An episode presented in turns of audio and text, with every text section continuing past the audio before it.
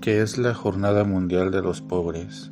El origen de esta iniciativa de la Iglesia Católica que este año se celebrará este domingo 19 se remonta al 13 de noviembre de 2016 cuando se clausuraba el Año de la Misericordia convocada por el Papa Francisco. Ese día en la Basílica de San Pedro el Papa Francisco celebraba el jubileo dedicado a todas las personas marginadas. En la misa estaban presentes miles de pobres con los que ya había compartido los días anteriores. El pontífice de manera espontánea anunció su deseo de celebrar una jornada por los pobres. Durante este día la Iglesia Católica en todo el mundo anima una serie de iniciativas promovidas desde el dicasterio para la evangelización. Estas van desde las visitas médicas gratuitas hasta la entrega de alimentos y el pago de facturas. Precisamente hoy, cuando hablamos de exclusión, vienen rápido a la mente personas concretas, no cosas inútiles, sino personas valiosas.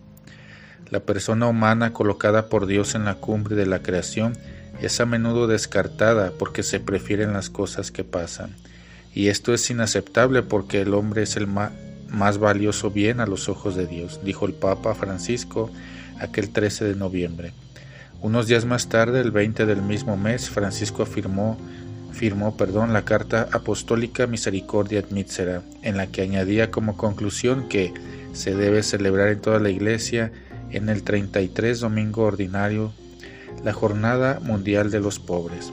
Será la preparación más adecuada para vivir la solemnidad de Jesucristo, Rey del Universo, el cual se ha identificado con los pequeños y los pobres y nos juzgará a partir de las obras de misericordia.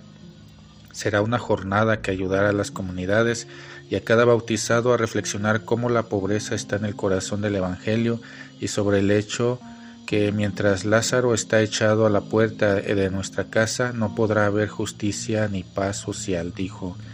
Además especificó que esta jornada constituirá también una genuina forma de nueva evangelización con la que se renueva el rostro de la Iglesia en su acción perenne de conversión pastoral para ser testimonio de misericordia. Cada año el Papa nos vuelve a animar a llevar la mirada sobre esta realidad fundamental para la vida de la Iglesia, porque los pobres están y estarán siempre con nosotros para ayudarnos a acoger la compañía de Cristo en nuestra vida cotidiana.